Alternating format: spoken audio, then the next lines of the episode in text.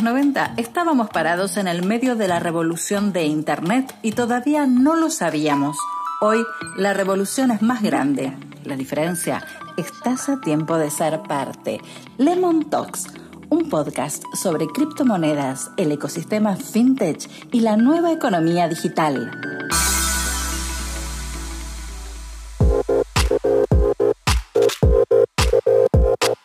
Bienvenidos a un nuevo episodio de Lemon Talks, este podcast de Lemon en el que hablamos de criptomonedas, el ecosistema fintech y la nueva economía digital. Hoy tenemos un episodio muy especial porque nos vamos a meter en el detrás de escena de Lemon. Vamos a hacer un doble clic a aquello que pasa por detrás de lo que se ve todos los días, pero en realidad también vamos a hablar de lo que ustedes precisamente ven en Lemon. Ustedes habrán visto, habrán notado si actualizaron la aplicación o nos siguen en nuestros perfiles de redes sociales que Lemon cambió, tenemos una nueva imagen y por eso hoy queremos hablar con los artífices detrás de esa nueva imagen, lo que nosotros llamamos el rebranding de Lemon. Así que es un gusto saludar primero a Fernando Oltolina. ¿Cómo anda, Fer? ¿Todo bien? Hola, Sareco. Bien, bien. Un gusto estar acá. Excelente. Bueno, Fer es director creativo también junto con Juan Muño, al que saludamos ahora, y son los dos que encabezaron el proceso creativo del rebranding. ¿Cómo te va, Juan? ¿Qué tal, Ale? Muchas gracias por la invitación. Muy contentos de estar acá charlando con ustedes. Genial. Bueno, ellos son Juan y Fer, así los pueden encontrar. Después seguramente vamos a estar dejando en la descripción el sitio para que conozcan más de sus trabajos. Pero quiero empezar para entrar al tema del, rebranding, tal vez empezar con, con Juan.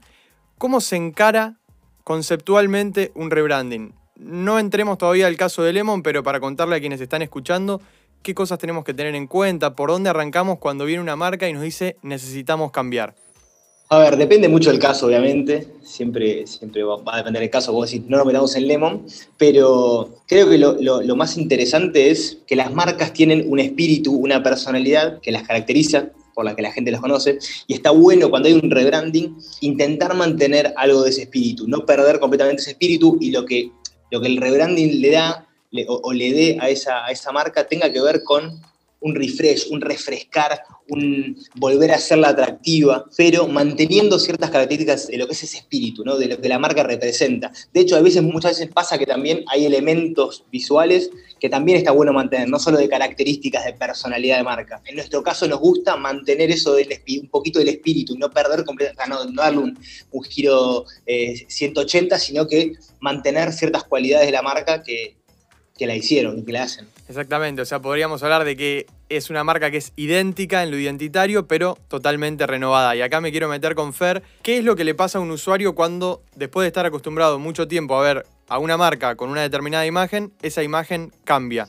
Sí, yo creo que lo, que se busca, al menos de mi lado, cuando tengo que hacer una, nueva identidad, una nueva estética, una nueva propuesta, es lograr de que haya una nueva atracción. Porque ¿qué pasa? O sea, yo creo que muchas marcas les pasa que después de un determinado tiempo es como que ya la gente está muy cómoda con la marca y eso está bueno por un lado, pero también es como que ¿viste? pasa pasa mismo con las parejas, ¿viste? cuando están demasiado tiempo, que capaz que es necesario, un, como decías Juan, un refresh para que haya un, nuevo appeal. Entonces, bueno, lo que se busca es eso, ¿viste? Que, el usuario se sienta atraído de vuelta. Y eso también está, está bueno, está bueno que las marcas se, se mantengan, digamos, así, porque toda la cultura, todo cambia tanto que, mantener algo muchísimo tiempo, no sé si te, te, juega tanto a favor. Entonces, yo creo que lo que se busca es eso, como generar de vuelta atracción. Y, ahora sí, Juan, nos metemos de lleno en el caso Lemon. Hablamos de Lemon y se nos viene a la cabeza el limón. Ahora tenemos un verde que es un poco más ácido. ¿Cómo cambia también un rebranding con el tono de voz de una marca? ¿Qué nos puedes decir sobre eso?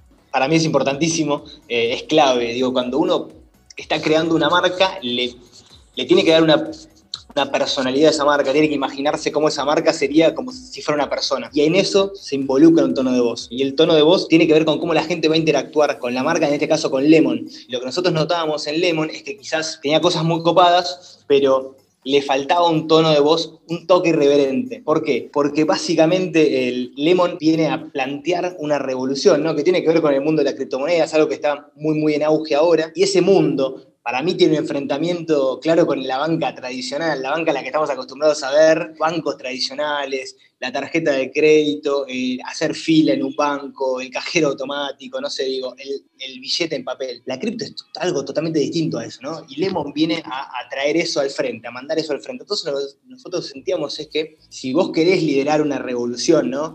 Tenés que hacerlo con, acompañarlo con palabras fuertes. Y esas palabras fuertes van a incomodar a gente. Entonces decimos, che, nosotros somos Lemon, somos un limón, tenemos que ser ácidos.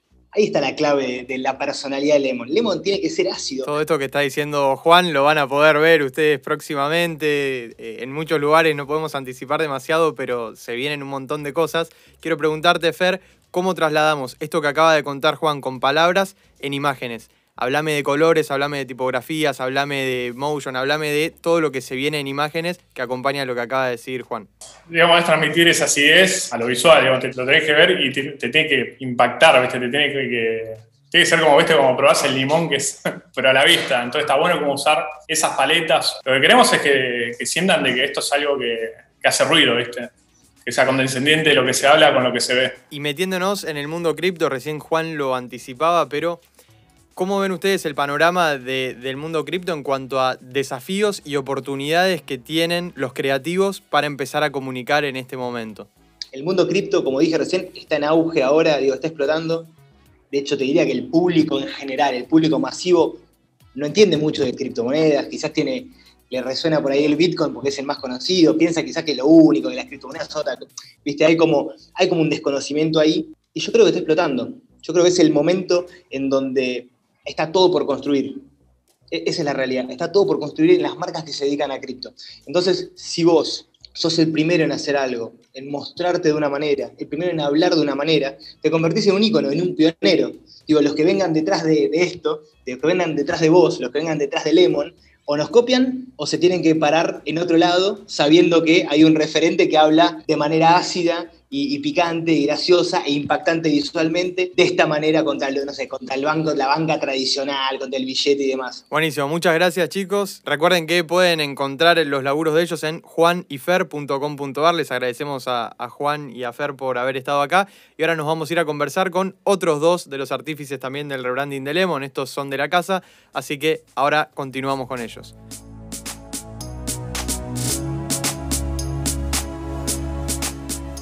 Ahora viajamos virtualmente a Mar del Plata y a San Martín de los Andes para conocer a dos de las personas que están detrás de toda la marca Lemon, de todo lo que ustedes ven, de toda la interacción que ustedes tienen con Lemon. Bueno, estas dos son las cabezas que están detrás de ello. Así que los saludo a Emma Rebani desde Mar del Plata. ¿Cómo andás, Emma? Hola, Ale. ¿Todo bien? Y a Nico Cavazoli desde San Martín de los Andes. ¿Cómo andás, Nico? Hola, ¿todo bien, chicos? Bueno, ellos son dos de los artífices también del rebranding y de toda la implementación que va a tener esto y de todo lo que se va a venir en el mundo Lemon, que es muchísimo.